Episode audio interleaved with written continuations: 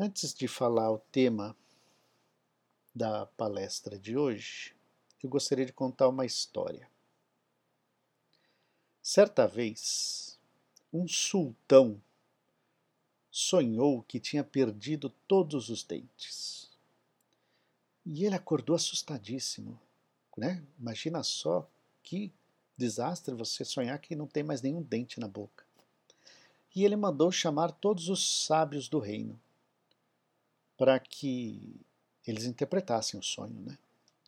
Aí todos os sábios se reuniram no salão principal e ele contou um sonho novamente, que perdeu todos os dentes, e pediu que interpretasse.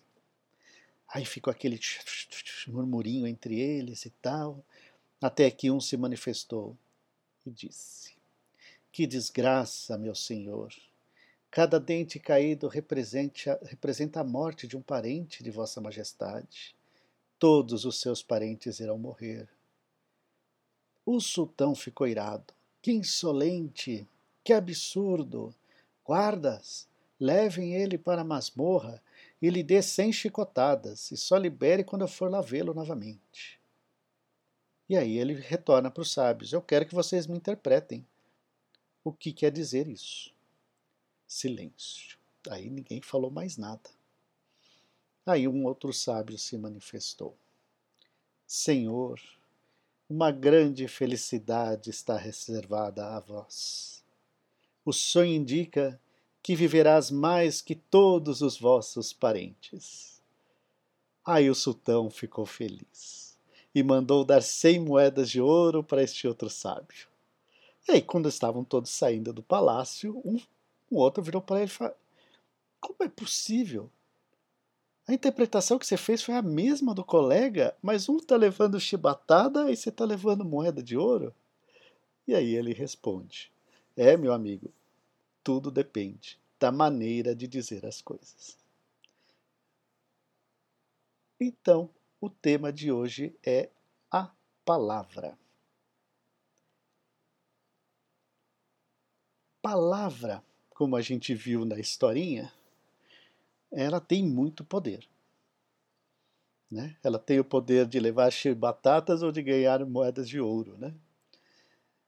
E é um poder muito maior do que a gente consegue imaginar, ou até consegue sentir. As palavras elas podem ensinar, palavra pode ajudar, palavra pode amparar, consolar, perdoar, pedir perdão e tantas outras coisas. Mas a palavra também pode machucar, pode magoar, estimular conflitos e guerras. Mas tudo depende de duas coisas: de como falamos e que sentimento nós envolvemos a palavra. Então, toda vez que a gente fala alguma coisa, né, a gente sempre envolve com algum sentimento por mais simples que seja, você está ensinando algo para alguém. Né? Você está envolvendo de alguma forma, de algum sentimento. Não esse sentimento de estou querendo muito que essa pessoa aprenda, ou um sentimento de que, ai, seu burro, você não aprendeu até agora. Com que sentimento a gente está envolvendo as palavras? Você pode estar ensinando a mesma coisa do mesmo jeito, mas o sentimento envolvido é outro. Então as palavras, elas conduzem esses sentimentos. Porque toda vez que a gente fala, emite uma ideia, um pensamento, elas chegam até o ouvido do próximo e é traduzido e interpretado por ele. Nossa responsabilidade está em emitir as palavras certas, envoltas nos sentimentos corretos, para que a interpretação seja a melhor possível. Ah, mas se a pessoa entendeu tudo errado. Desculpa. Continue tentando. Perseverança, continue tentando. Não é fácil. E assim, a gente também erra, claro. Agora, se a gente lembrar, na época ainda, que a gente podia se encontrar com as pessoas, né? É, como é que fica uma rodinha de fofoca? como é que fica o ar numa rodinha de fofoca? Quando junta dois, três para falar mal de alguém. Não fica um ar pesado? Não fica um ar estranho? Vejam, esse é um exemplo claro de que as palavras têm, têm força, as palavras geram energia. Junto com as palavras, elas tra transmitem energia junto com elas. É só a gente lembrar das rodinhas de fofoca. Ah, mas ainda bem que agora a gente está com distanciamento, não existe mais rodinhas de fofoca. Existem rodinhas de fofoca de WhatsApp, não é? Funciona igualzinho. Né? Aqueles grupos de família que tem sempre aquela tia, aquela tia, outro tio que fica mandando bom dia, boa tarde, boa noite, você fala, ai, não aguento mais isso. Já está envolvendo as palavras amorosas desse tio, dessa tia que tentou fazer com tanto carinho bom dia, boa tarde, boa noite, você interpretou como puxa, ah, tá lá o chato de novo mandando aquela figurinha mais uma vez, me atrapalhando no grupo de WhatsApp e assim por diante. Vocês percebem que a intenção dele foi a melhor possível e olha só como a gente interpretou. E aí a gente quer que seja bem interpretado nas nossas intenções também? Então, a palavra hoje a gente pode estender para os. Vamos falar os grupos de WhatsApp, que é o que mais acontece, né? Mas existem várias outras formas que a gente está se comunicando atualmente. Então, cuidado também com estender a palavra agora para o escrito, né? Não só o falado, mas também cuidado com isso. A gente sabe que muitas vezes o silêncio fala mais do que uma palavra. Né? Engolir uma palavra infeliz é melhor do que falar, com certeza. Muitas vezes a gente para, não, deixa eu vou morder a língua agora, mas eu não vou falar, porque vai ser pior. Vai ser pior o comentário que eu vou fazer. Então o silêncio, muitas vezes, representa muito mais que uma palavra.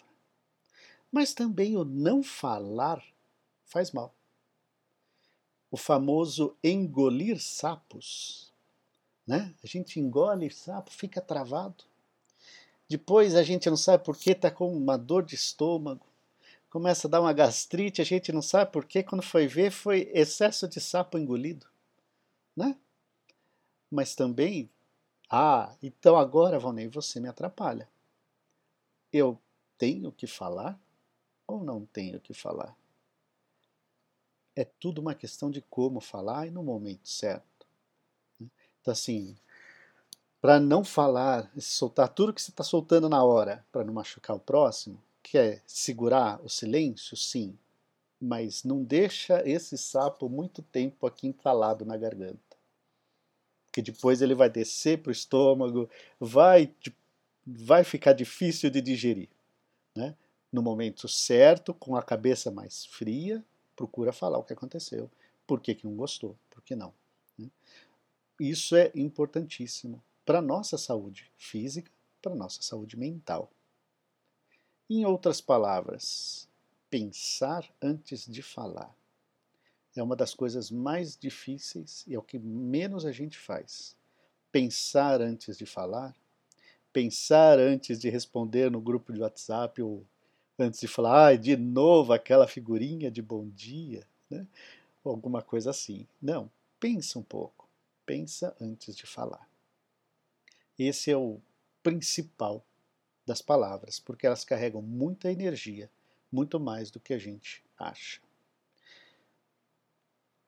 Joana de Ângeles, um espírito que se manifesta através do Divaldo Pereira Franco, ela diz o seguinte: falar é uma ciência e arte.